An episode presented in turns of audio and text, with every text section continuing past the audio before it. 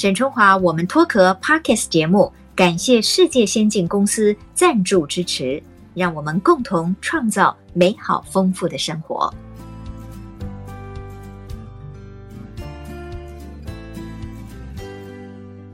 各位听众朋友，大家好，很高兴呢，在空中透过我们这个节目呢，跟大家见面了。在疫情期间，我们还是非常努力的哈，维持一个星期，我们可以邀请一位来宾。来分享一下他的成长、他的生命故事，还有他的专长哈。我觉得很多的网友都给我们非常多的回馈哈，在此呢，非常的感谢大家。呃，我人生当中呢，非常羡慕两种人，一个呢就是作家啊，因为我觉得作家怎么那么厉害哈？他们总是可以透过文字，把人生的一些喜怒哀乐哈、悲欢离合，可以描写出我们没有办法想象进入的那个情境，然后引发我们的共鸣。那另外呢，我对于画家呢，我也非常的仰慕啊，因为我觉得他们手中的那支彩笔，就可以把人生的瑰丽，或者是沉重哈，或者是不同的人生面相，这个图绘在画纸上面。那这两种艺术家，我觉得他们能够展现的生命的这种深度跟厚度，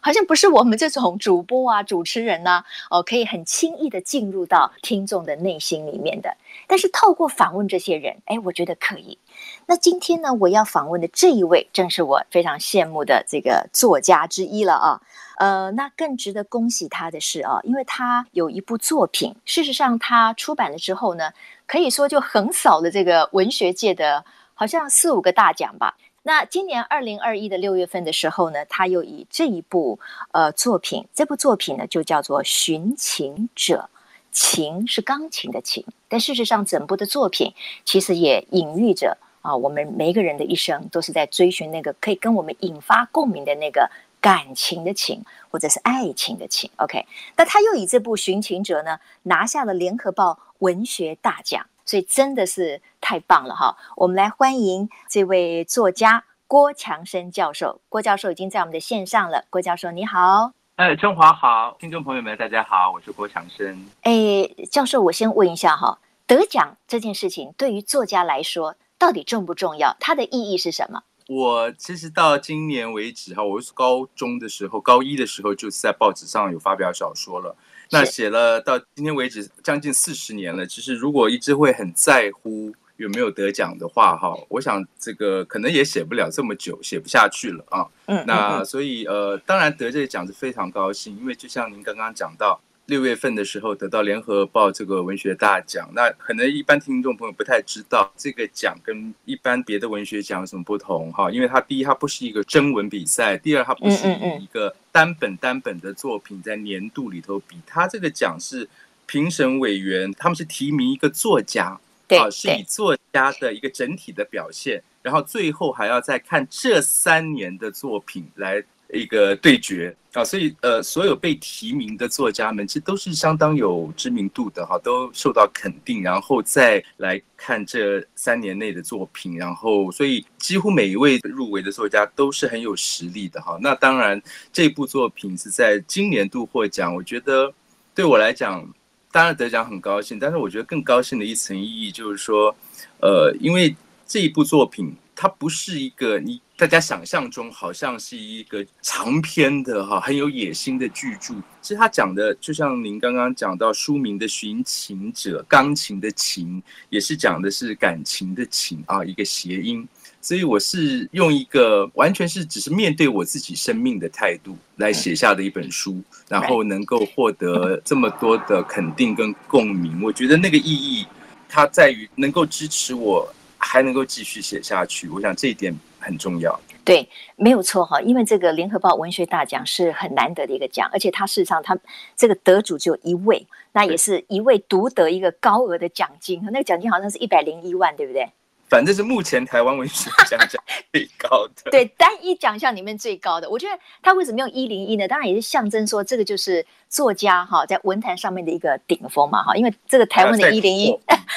对对对对，再突破当然是。那我觉得这本书比较特别的，就是说，它除了获得了作家文坛各种的文学奖的肯定之外，它的市场回应也是非常好的。就是说它成为一本畅销书，那很多的读者很愿意买这个中篇小说来阅读。那我觉得以您当做一个作者的敏感度，你觉得为什么这样子看起来是文学度蛮高的，而且它是以古典音乐作为一个底蕴跟背景的一个小说哈？为什么在市场上也能够激起这么大的涟漪？您个人的这个感觉是什么？如果用市场经验法则来看，这本书是完全不符合任何的企划的原来的想象。第一，讲古典音乐，然后呃，它是一个中篇小说的形式。然后出版的时候，去年的三月，正好又是台湾疫情第一波爆发的时候，就是冷到不行。我们只能说事后诸葛哈。这样看起来的话，我觉得很高兴您用到“共鸣”这个字啊。我觉得畅销真的不敢当，因为真的比起时下当红的什么呃励志书啦、理财书啦或者网红书来讲，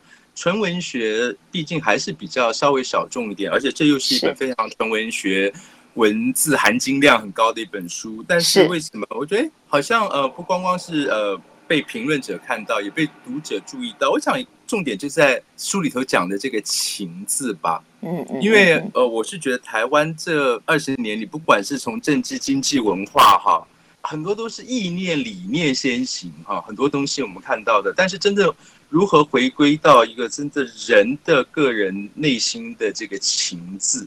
而且这个“情”字，我觉得在我们中国文学传统里头是个非常深邃而美妙的东西。但是太久了，大家好像觉得“情”字没什么好写，然后写“情”你就逊掉了。你要写批判，你要写发出怒吼，你要三四十万字，篇幅很长。但是怎么样处理那个“情”字？太久了，好像我们的华文创作里头没有人在写。其实真的关注的这一块，而且这个“情”。不只是说什么我们说的呃爱情的情，我觉得这个情字在我们的文学传统，就以这个字来讲，我们讲这个情告，西方根本用英文来说根本没有办法真的翻译，因为我们的情字跟我们会用在情境、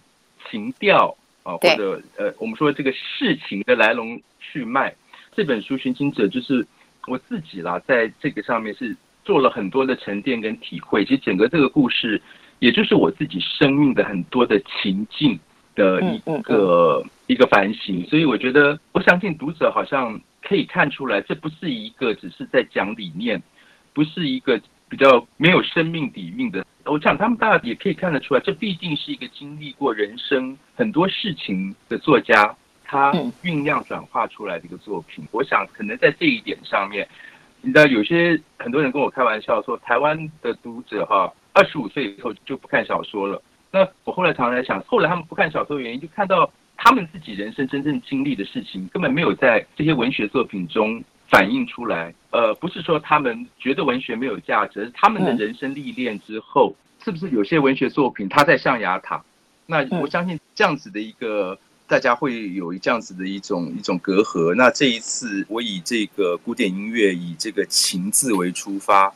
可能在这一点上面，我觉得有打动到读者，嗯，哎，看到看到自己生命中不敢表白的事情被我写出来了。因为这个郭强生教授呢，曾经讲过一句话哈，他说他觉得这个世界呢严重走音，所以呢他想要透过写作哈找回自己的声音嘛。那我觉得其实这整本书哈，其实对于很多的读者哈，包括我自己在内，会产生共鸣。也就是说，其实我们每一个人在人生的某一个阶段，也都会觉得我们人生走音了，走掉了哈。然后我们怎么样能够把那个声音找回来？或者说，我们可以找到一个跟我们发出共鸣或共振的人，哈，让我们的心灵可以得到一些慰藉。这个其实是很能够引起这个读者的共鸣的，所以我觉得他的反应是非常的好。那但是我有一点哈，就像我刚才在节目一开始讲的，我觉得作家呢，我很羡慕，就是他们透过文字，他可以把人生的一些情感，他可以描写的非常的细腻，然后让读者进入到我们可能从来没有进入到的那个情感的视野哈。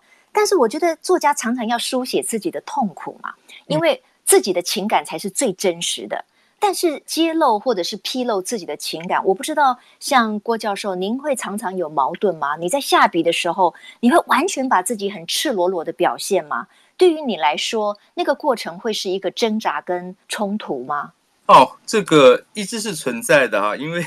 我曾经也自己写过一句话，我说，呃，写作哈对我来讲就很像是你的灵魂跟真相一直在一个搏斗的状态。就像我觉得是整个文化也好，教育也好，你知道，当你尤其像今天这样子的一个网络时代、脸书时代，哈，有的时候你会觉得你自己的一个个人的一点的的想法，为什么好像跟这个整个脸书上面庞大的意见，这个大数据时代，哈，好像这是变成一个一个冲突跟拉扯。那对于写作者来说，这一种孤独感，哈，嗯嗯，这种无法被简单的被标签化。被这样子呃拒绝，被这样子扁平化哈，那我想第一个最重要你要去面对的就是这一点。那对我来讲，这个冲突大至整个现实大环境，小至你个人生命情境的种种改变，嗯嗯嗯，对于我而言，最后我只能用一个就是。我安静下来，我所有的事我沉淀下来，我绝对不急于说类似于去迎合或者是想要抓住一个什么议题。我觉得那样子的东西对我来讲没有办法做到。我觉得就是这个诚实，要真的真很真诚的面对你要讨论的这个题目。所以呃，回到寻情者的这个简单的故事里头。其实我处理的就是一个，本来他被视为音乐神童，但是因为种种人生的际遇，他没有办法走上演奏家这条路，他成为了一个调音师。嗯嗯嗯。我想这个故事里头写的是关于失落啦，关于遗憾啦，然后我们怎么样去面对什么叫自尊，什么叫梦想，这个事情都是我我真的就沉淀了很久之后。在五十岁过后，我才写下来的这样子一个故事，所以我觉得您讲到的这个冲突，这这是真的是在一个写作者的生命底层当中，嗯嗯嗯，时时刻刻其实要去提醒自己的。你没有感受到冲突的话，你这个作家其实你只是在一个同温层里头，对对对，这个冲突拉扯，我后来会觉得那才是真正去穿透。很多人不愿意说、不敢说，甚至觉得不可说的一个真相的核心。所以后来我慢慢觉得，能感觉到冲突跟拉扯，我觉得才搞不好对一个作家来讲才是有意义的事情。我觉得哈，像这个《寻情者》这部作品哈，对于我，我也觉得说哇，你把一个原本是音乐天才哈，结果最后呢，他因为现实的各方面的条件啊等等的啦，失落啊等等，他选择去做一个调音师哈。也就是说，他远离了那个艺术的那种殿堂的那个高度，然后他把自己可能变成一个相对的比较是只是劳动者或者是技术师嘛，哈，那个落差是很大的。幕后的了。对对，对。那郭教授，我觉得其实我们人生哈，我们在很多的时候，大概不免都会觉得自己有一点虎落平阳，就是每一个人会觉得说，哎呀，其实我本来可以怎么样的，哎，可是呢，我就是没有那样好的际遇啊。结果呢，我只好落得我今天做我这样的事情。我在很多的这个人的身上，很多朋友的身上，我阅读到了这样的讯息。我也没有答案哈。那有的时候我们也会觉得说，哎，我们现在做的可能不见得是一个最美好的状态。那在你的作品里面，你似乎常常去书写这样子的失落，这样子的莫可奈何。那这个是不是也表达了某一部分你对于你自己的情感的投射呢？嗯哼。呃，就像春华，您一开始就提到这关于调音跟共鸣这件事情哈，呃，没错，我借着写着这样子一个调音师，以古典音乐作为这个题材，也就是讲的就是人生中的调音哈，从那个呃音乐的调音，你知道音乐钢琴这么美好的东西，但是你如果真正理解钢琴的话，没有一个琴键的音是是准的，世界上没有绝对音准这件事情，然后都是靠调音师。跟演奏家他们去沟通协调出来的一个音准跟音律，我这个故事里头就是一直在借由这个呃调音师的这个人生，其实也一直反映了我的人生，我也一直在调音当中。就是虽然这个调音师他没有走入音乐殿堂，但是他没有违背自己对音乐的爱好，他换了一个方式。嗯，他投射在钢琴上，他爱护那个琴，他支持那个演奏家，不是说他自己。要成为一个呃掌声中的角色，其实就像您刚刚提到的这个，我们每个人，如果你只看到就是说你没有成为人家世俗的定义下的地位或成就，但是真正你自己心里头最符合你自己的心意的，你真正的那个梦想，不是做给人家看的一个一个记录或者一个怎么样的呃事迹。我们还有很多方式还是去完成的，不能成为演奏家。他把对音乐的爱投射在转换在别的地方。那我自己也是啊，能够写作四十年，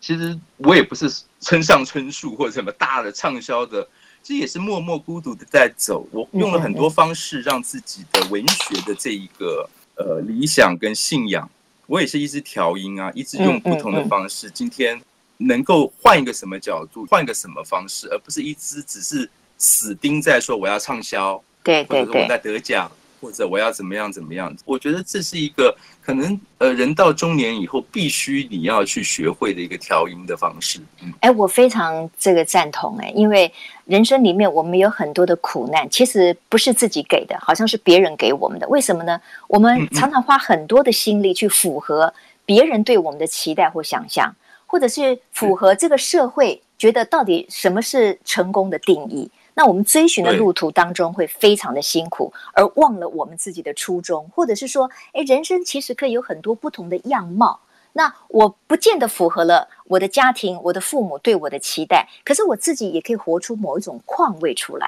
啊。那个可能又要很多岁月的累积哈，所以我觉得人生的辛苦跟学习可能在这里。那那个呃，强生教授，因为我们这个节目叫我们脱壳嘛，其实他就是希望能够分享。不同的人在不同的领域里面，哈，我们经过了不同的阶段。那可能每经历过一次的挫败或者是悲伤，好了，那我们人生就会好像脱壳一次。你看哦，你刚才说你高中就开始写作，你二十岁你就出了第一本的那个书嘛，对，对不对？就受到文坛的瞩目了。然后三十多岁呢，你突然之间面临了生离死别，我就消失了。对 你，你生生活分崩离析，好像你有十三年你写不出小说。到了四五十岁之间，你又才重出江湖。所以，郭教授，我如果请问你，就是说，在你这么多的非常戏剧性、起伏跌宕的人生里面，哪一段让你脱壳？你觉得最痛，可是却最有所成长？哦，脱壳好几次，就像这个节目所说的，如果是用一个怎么样把自己真正的解放出来。我我这些年我也后来写下一句话，我说大家都说要自由啊，自由，什么叫做自由？我说还能够做出改变的人才是真正自由的。像我人生经历当中，我想有两段吧，一个就像前面讲的，我在二十岁出头的时候就被视为哦这个文坛的新锐，对，但是偏偏人生中就太多个人的境遇的起伏，曾经我有十三年没有办法写小说。那当然，这也包含中间我去国外念书，然后当然在国外经历了第一个生离死别，就是情人自杀。嗯，当然那个时候呃也有种种的很多压力。等到我两千年在国外有点像漂泊吧，求学念书也在教了几年书。那那时候又回到台湾的时候，那跟我一九八零年代末出去的时候的台湾，两千年其实台湾改变非常非常的大。嗯哼，那你知道那个时候人家已经不记得你了。你知道，你已经离开很久，然后那时候的感觉就是我在学院里头教书，然后我还教创作。那时候在东华大学成立创作所，你知道很多冷言冷语，竟然自己文学系的其他的教授会跟我说：“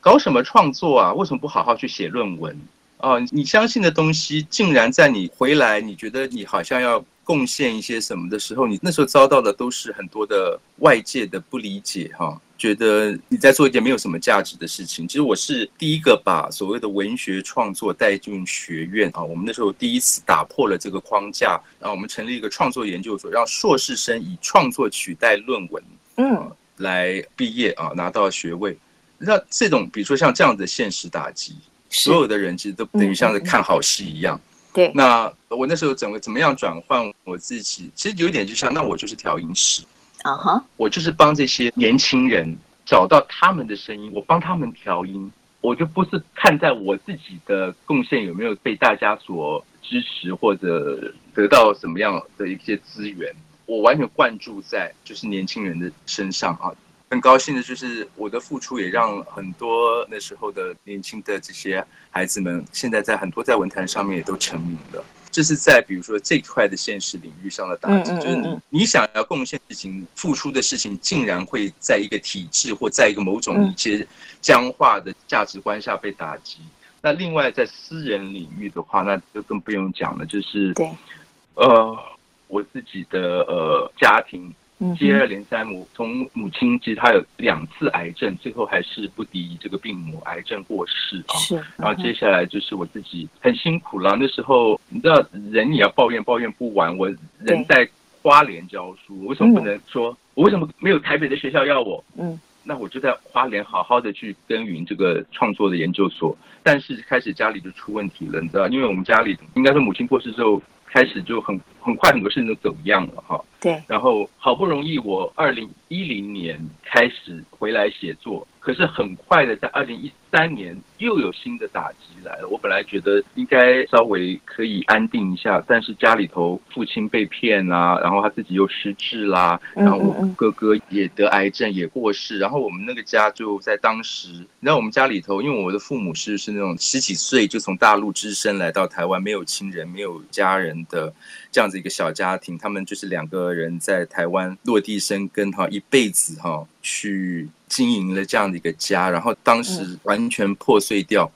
那像这些，真的是让我怎么样能够面对？在那个当下，我我真的也是整个都傻掉。可是，就我学到一件事情，就是我们所谓的面对哈，你到底要面对什么事情？我觉得很重要。你有没有找到面对的那个核心的事情？常常有的人就会设定错误，他会觉得他应该面对的问题是，他要去面对打压。但是我那时候，我觉得我设定，我觉得真正的问题就是悲伤。我的人生中一个很底层的一块，长期以来一个压抑的悲伤。我后来觉得说，既然是如此，再痛。我也要真正的去解决这个压抑了这么久的这个底层的悲伤的这个问题。这其实这个整个悲伤是从上一代父母到我个人，其实我也可以直接呃在这边讲说，其实我我自己的同志身份，在当年的那种气氛之下，现在的同志很开心的啦。不要忘记我们这种一九八零年代的人，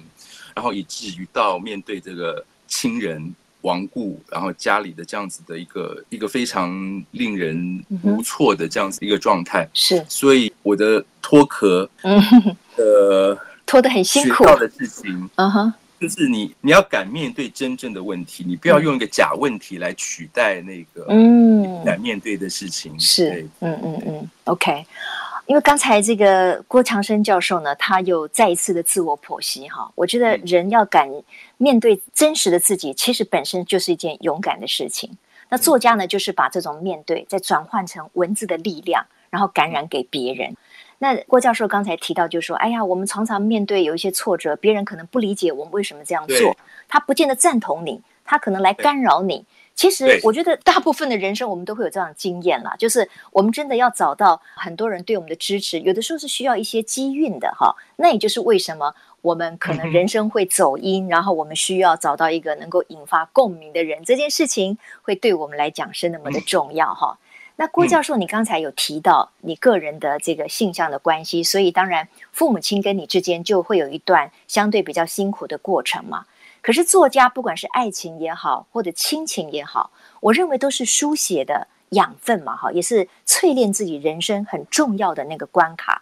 那你怎么样形容你照顾你失智的父亲的这一段？你自己会有过一种，比如说觉得自己怎么怎么到头来我还要照顾我的失智落到这种田地？对对对，就因为照顾一个老人已经很辛苦了。又是一个失智的老人，嗯、而他又是自己的至亲，是自己的父亲，你又有难以回避的责任。那可是呢，可能过去他对你不赞同哦，你你你的各方面的表现啊，你的选择，可能对他来讲他是没有办法理解的。所以你怎么样去修补这一块的心情？是呃很困难，因为我真的当时不论是家族，不论是什么样，我身边没有人能够帮我。没有亲戚朋友，没有其他的兄弟姐妹，就只剩下剩下我一个人了。哈，那时候，你知道我会开始反过来先去体会到，在那段时候，在那个很悲伤，我真的面对那个整个压抑了很久的悲伤的时候，我反而同时不只是看到我自己的悲伤，因为这个事情是，我就说嘛，它其实不是只是个人，它是一个两代甚至三代可能累积下来的，反而因为这样，我也开始体会到。父母他们的人生中的悲伤了，嗯，我觉得这种同理心，你能你能够去转换，我觉得你知道，我上去啊，你觉得自己啊不被理解，或者自己很悲伤啊，或者怎么没有人来关怀，我后来回想起来，我的父母呢，谁关心过他们呢？谁真正理解过他们呢？十几岁的孩子，我母亲十九岁就结婚了，二十岁就做了母亲了，他们都很早，他们也脱离了父母的照顾，那。相对而言，我想到说，其实那我自己够幸运了。对，你知道，在至少在整个童年成长阶段，嗯、我的父母他们给了我一个非常好的环境。能够让我好好的求学，甚至我的父母，我我父亲是画家，我母亲是作家，这给了我太早的一个珍贵的一个启蒙。那可是他们这辈子的悲伤，谁有关怀过呢？对，我忽然理解到，我那时候对于说啊，我的家都没了，我都没有人帮我。可是我就想到，我的父母十几岁来从大陆来台湾的时候，他们没有家，他们是怎么过来的呢？我反过来才更能够体谅父母，去了解了父母。我觉得在这样子的情形之下，我我就看到去照顾我的父亲，他不是只是一个父亲的角色了。我我常常说这个，我会跟年轻的朋友讲说，你不要只看你父母，他是你的父母而已。他的人生中，他有很多其他的角色身份，他这一辈子活的不是只做你的父母而已啊。你有没有把他当做一个完整的人看，而不是只框定在他是父亲或者他是母亲呢？对对对，嗯哼。那所以后来我我跟我父亲为了照顾他，我们相处方式是，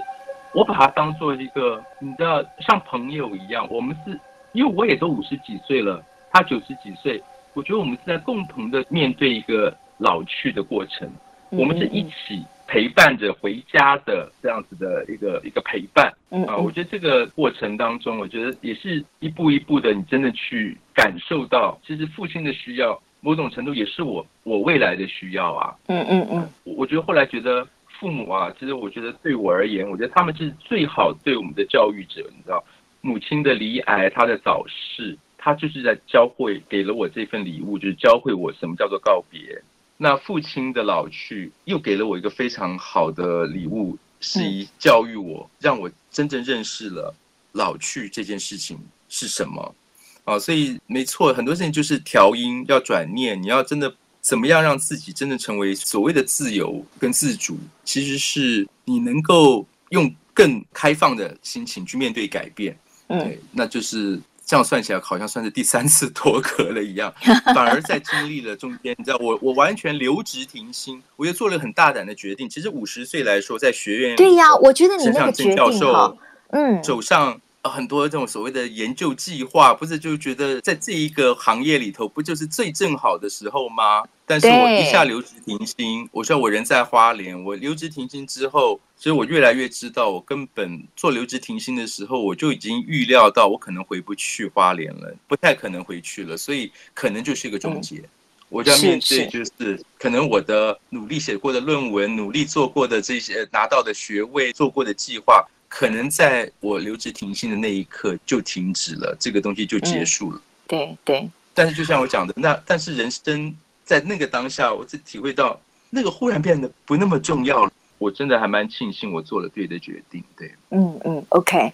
刚才郭强生教授提到一点哈，我觉得可能也是我辈中人，就是我我们这一代，比如说这个中年过后的族群里面。比较少会去体会到的，就是我们的父母亲，他们也是从年轻，嗯嗯，然后他们人生有很多的光华，他们也有很多的挫折，他们也有很多情感面的需求。我我我有一次在找你的资料的时候，哈，因为你的父亲是个画家嘛，那我看到你拿了一幅画，是你的父亲帮你的母亲做的一幅肖像的画，我觉得那个好美哦，你的妈妈好美哦，在在那幅画里面啊，就是一个非常典雅的啊一个女性哈。那我就觉得说，你看，属于你父亲跟你母亲之间的，一定也有很多他们的恩爱情仇嘛，对不对？那我们做儿女的，其实很难能，就是说很细腻的去感受到这一块。所以你当年你可以为了父亲，为了要照顾他，放弃了哈，在这个东华大学你自己创立的那个学院的这个教职，我觉得其实是是很不容易的哈。虽然就是说亲情的互换当然也很重要。那对你来讲，你会如何看待接下来你跟你的爸爸之间的一个互动呢？我我觉得你好像把它解读得很正面，这一点其实或许可以给许多的中年过后的子女们可能有一些不同的思考的方向。这个当然对于我我个人的有一些情况也比较特殊嘛，因为我前面讲过，那我自己身为同志哈，我只有一个原生家庭啊，对于很多其他的人来说。他很容易的就把自己的原生家庭、自己的父母摆到第二位，因为他还有别的更多的责任，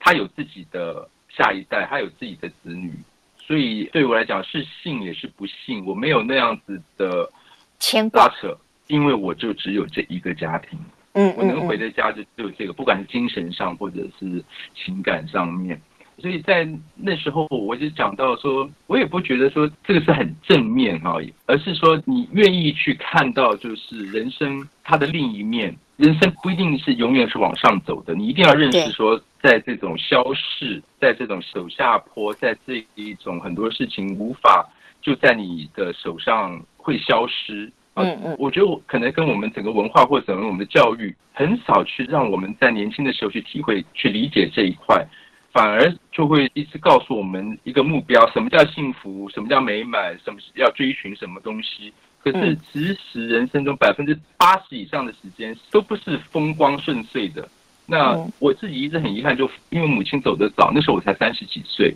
那时候我真的老实说，还真的是不懂，不经一事不长一智。那时候的我刚刚回国，所以还觉得说我的心还把一半分在我的工作，我才刚刚回国，事业起步。所以还在那样子的一个拉扯当中，是因为完全没有意料到，就是说我出国那么久，也是母亲盼望着我回来，对，回国是，竟然我回国的第二年，他就癌症过世了。嗯嗯嗯，那个留下来的遗憾哈，嗯嗯，很深。我怎么会知道呢？好不容易回来了之后，连给我们一年以的相处都没有，他就他就病倒，我更没有想到他这么快，然后就就离开了。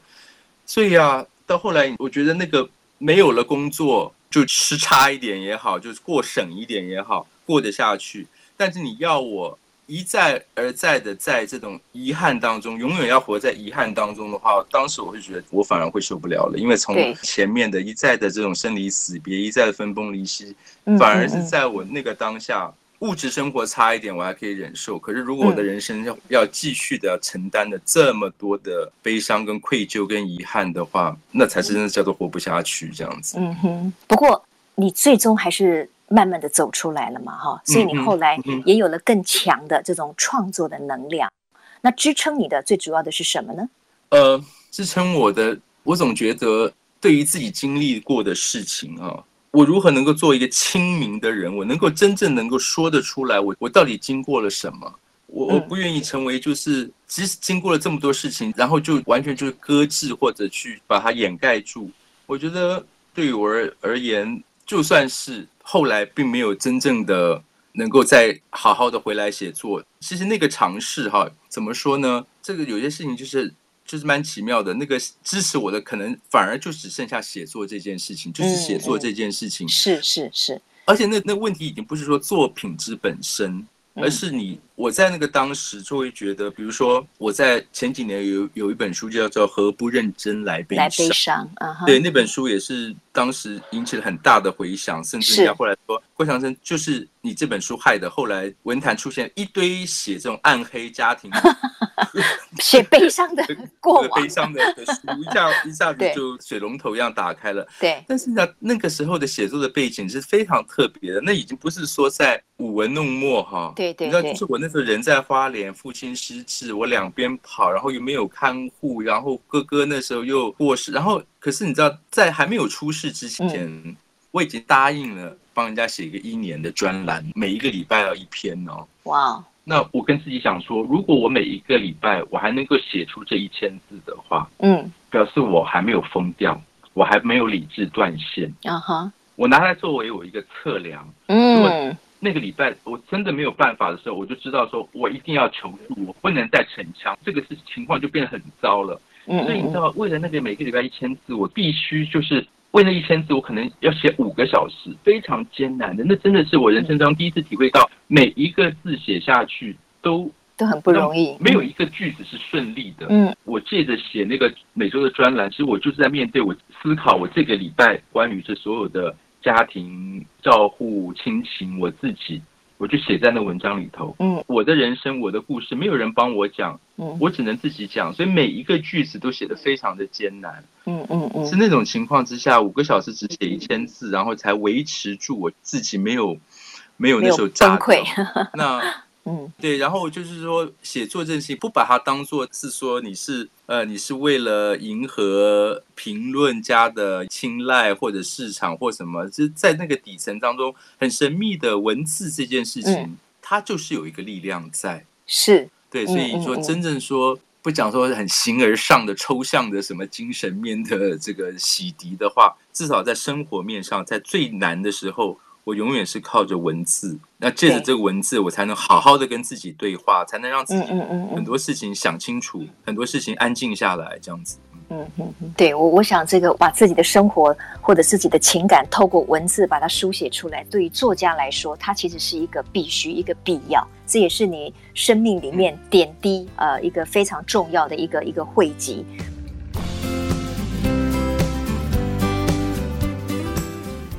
刚才呢，我们听到这个郭强生教授呢，跟我们呃非常坦诚的讲述了啊，作为一个作家，其实他就是书写他自己人生里面的可能是悲伤，可能是痛苦，非常真诚的面对自己。但是强生老师平常讲哈，很多人看你在你年少的时候，可能你就是一个人生胜利组啊。你看看你这个在很年轻的时候，你在文坛就受到瞩目。然后你是台大外文系毕业的，你到美国去念了一个戏剧博士，回来之后呢，你进入了国立东华大学，然后你自己创了一个创作跟英语学的这个院系所啊，呃，就是人家看你也是很成功的嘛，研究所，啊，所以对研究所。那如果你去看你自己人生里面比较光辉亮丽灿烂的那个岁月，可以跟我们读者或者是听众分享一下。属于你的阳光跟开心的那一面吗？有哪些事件让你觉得你这一生其实那些时候还蛮快乐的？快乐，我觉得我高中到大学那段时候哈，因为就像我前面讲的，我我的父母他们那一代，他们个人他们自己的婚姻中的一些摩擦、一些冲突，我不讲哈，就是说他们个人都是非常有想法的人哈。我觉得在他们的一个熏陶之下，我其实有有非常好的一个青春期哈。读书的时期让我顺性发展，从来没有让给我课业上的要求或者这个这个选前志愿上给我任何压力，所以我那段时候启发就是开始创作，嗯，那个好像发现一个新大陆一样。那段时候对我来说，我自己是开心的，开心，无忧无虑的啊，哦，真的无忧无虑，开心的。那可是后来慢慢的就是生活上，就有的时候开始学着隐藏，别人看到我的是一面。把很多事情掩藏起来，别人也会觉得我好像是一个很顺利，但是别人眼中的顺利是你要追求的吧？因为不瞒大家说，在当年我二十几岁的时候，呃，外界的环境其实一直是想要把我推向媒体，哦，目前推的，因为大家都觉得说我的口条啊，然后我的作家呀，然后各方面。嗯，所以你知道，我拉回来好好的去念书。其实你老实说，有人会说你真的很傻，你错过了台湾那种媒体开放最好的黄金年代。嗯，当时大环境就是就是说，我若要真的成功的捷径的话，我就走目前，我走媒体，我也可能跟春华姐一样做主持人，那顶着作家、年轻作家、青春偶像光环。是，所以有时候你你要问自己说，你到底自己真的最想要还要继续追求的是什么？其实这一个岔路，有人觉得郭强生你付出了惨痛的代价，你完全错过了你能够卡位的时间，所以活该你中间十五年根本没有人知道你在哪里，你就成了就是东部某学校的一个教授，也很但很多人是这样子看我的耶。哦，是哦，看我的，对，所以但是你知道，今天大家看我是因为。我又写作了。我后来有篇文章里头讲过一句话，呃，不是人家访谈我头讲过一句话，说你如果真的把文学跟写作真正当做职业的话，你才会知道你整个生活要做出多大的调整，有多少地方你要做出多大的牺牲跟妥协。嗯嗯。今天如果我就没有再写作了呢？可能这个又完全不一样了吧？对呀、啊，我觉得人生人生很难讲啊，人生的抉择也很难说。嗯哪一个抉择是绝对百分之百正确的？因为你不做那个决定，你就不知道接下来的情节会怎么发展。那我跟你正好相反，我是在媒体，我已经非常风光了六年以后，我自己决定放下所有的一切，到美国去留学。所以呢，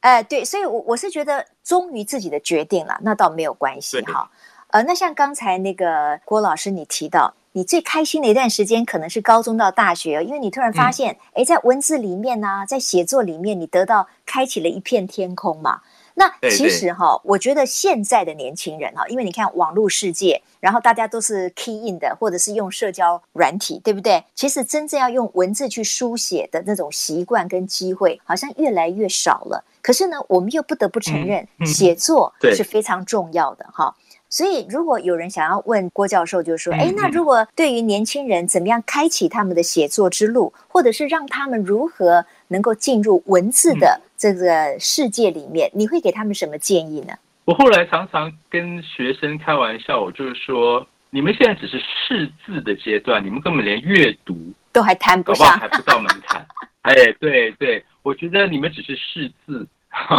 然后，真正的文字阅读，它是一个很重要的人生思考工具啊。它不是一个消遣。对，人如果没有办法能够懂得什么叫做表述，什么叫做深刻，什么叫做真实，我觉得你这一辈子就是活在所有的广告词当中，你就被这大数据时代的所有的广告淹没罢了。我就跟他们讲说，你不要以为手机滑一滑，网络上看一看人家贴的文章。你就知道文字跟文学是什么，就像你，你总不会说，我从小到大我都上过音乐课，所以我也是音乐家喽。不要觉得说啊，我从小到大都有上国文课啊，就来写作啊，我也可以写一个畅销书啊。重点不在这边，而是你要知道文学它的那个真正的高度是什么。第一个当然真的要学会，真的要好好阅读，真的学会阅读，而且是要慢慢开始。对，而且绝对要相信经典，为什么它还存在？不要觉得那只是老古董，它的存在的原因就是因为它的深刻度，就绝对不是年轻人在当下觉得说啊，当红的东西，这个不要讲三五年，可能两年之后大家就忘记了。我觉得经典还有另外一个意义哈，还不光光只是说那作品本身写的有多么好，而是这样子的一个作者，他可能在十八世纪，他在十九世纪，他也是个活生生的人，他在他的年代，在他的乱世。可想而知，在物质条件一定跟我们现在还差很多的年代，他的一种所谓的成就跟完成，你能不能去欣赏？你欣赏的所谓的成就，你不能年轻人每天只是看说成了网红，那就叫做成就。成就有方方面面，有太多种。我常常讲说，你们除了对于明星的生活了若指掌，你们对于科学家的人生，你们知道吗？历史学家的人生，你们知道吗？还有很多行业的人。他们到底在做什么事情，你知道吗？所以我觉得在文学里头，不光光只是看一个故事去阅读，不只是说只是看说他的技巧，其实你会看到的是人对于他个人的期许跟成就，在不同的年代，他们是怎么付出、怎么去完成的。嗯嗯嗯。所以阅读才能让我们去脱离这个是很单一化、很扁平化的所谓的所谓能见度啦，所谓的什么粉丝数啊。嗯嗯嗯，很多人他自己心里搞不好他知道，但是他找不到那个支持自己的力量去做自己想做的事情，只有最后也被卷进去整个所谓的这个网络同温层里头。但是反而文学作品是你不认识那个人，但是他有很坚定的声音去告诉你，跟你对话，告诉你说，其实你的声音，你知道有时候像自己的声音，你自己听不见的时候，反而要要一个共鸣，反而你就听到对。没错，这这是我真正我想要的。啊，其实你在这些作品当中，它是可以传递，隔着时空会传递给我们的。嗯，对，所以我想哈，郭教授还是鼓励这个年轻朋友，呃，如果你真的希望让你的笔不要那么的钝哈，我们还是要多多阅读哈，多多看别人不同的作品，多多的阅读。那当然，我觉得作家最棒的就是有一个非常细腻的情感，有一个敏锐的观察度。所以呢，因为我们今天啊也聊了好久了哈，我最后请教郭教授，就是说。这个世界确实变化越来越快，甚至你可以说它的挑战越来越大，那么越来越纷乱。哈，我们现在你看都还在疫情当中，过去我们可以自由行动，现在我们都被限缩了我们的行动嘛。哈，那未来显然是很不可测的。你如果以作家之眼来看世界的话，你有没有看到什么问题？你觉得那个解方会是什么呢？我觉得现在尤其年轻世代最大的问题就是他们害怕孤独。无法忍受寂寞这件事情，因为他们从小就有手机，周遭就永远是声光色不停的跳动，塞得非常的满。但是我真的对人生需要独处，需要安静，这是非常重要的事情。孤独并不是一个让人觉得被抛弃或者失败者的一个人，一定要学着怎么样保有一定程度的孤独，因为我觉得只有在孤独当中。你才能真的知道什么叫一个很心安理得的状态，而不是一直是在满足着别人的各式各样的这样子对你的诱惑也好，对你的要求也好，甚至你完全不知道你被这种很多这样子的商业行为模式的操控也好。我觉得学习独处跟孤独，我觉得可能是我对于接下来的，我觉得下一个世代他们很衷心的一个忠告。嗯嗯，OK，好，今天很谢谢郭强生教授啊，因为呢，他在许多的作品里面呢，让我们分享到了这个，不管你是属于孤独的灵魂，